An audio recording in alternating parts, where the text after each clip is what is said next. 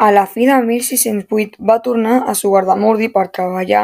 de minyona una dona de 20 anys, que havia emigrat de feina feia quatre anys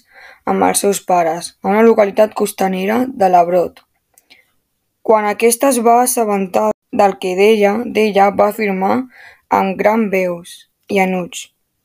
que no era bruixa i que era gran maldat i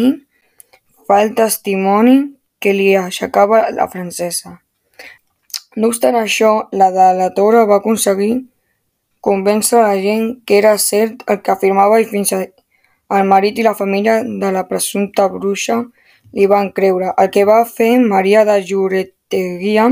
s'ensorra i confessar ser bruixa des de nena i que la seva tita Maria Xipia de Barrenetxe era la que havia ensenyat finalment tots ells, set dones i tres homes, van acabar fent una confessió pública a l'església parroquial. El que estava passant a Zugarramurdi va arribar a les oïdes del Tribunal de la Inquisició de Logroño, que era el que tenia jurisdicció sobre Navarra, que va enviar els primers dies de gener de 1609 a un comissari de la Inquisició perquè el que l'informés. El 13 de febrer van arribar la carta del Consell Suprema Inquisició a Madrid en què relataven a la seva manera el que havia esbrinat, a més de demanar instruccions sobre la forma que havíem de procedir d'ara en endavant.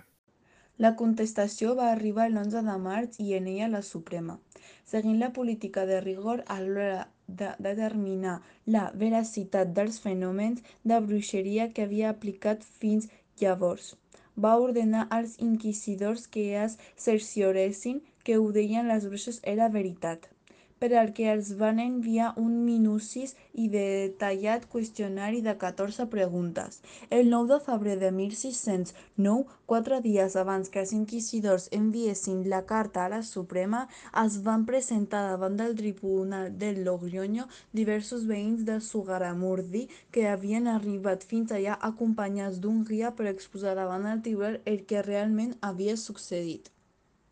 Carmelo Lison va assenyalar el grupet va haver de causar sensació de Logroño. Arribàvem uns muntanyecs amb rar avillament, parlant d'una llengua intel·ligible, cansats i malmesos, i per a major estranyesa cridaven a les portes de la temuda Inquisició. El grup estava compost de Garciana de Girard i de les seves dues filles.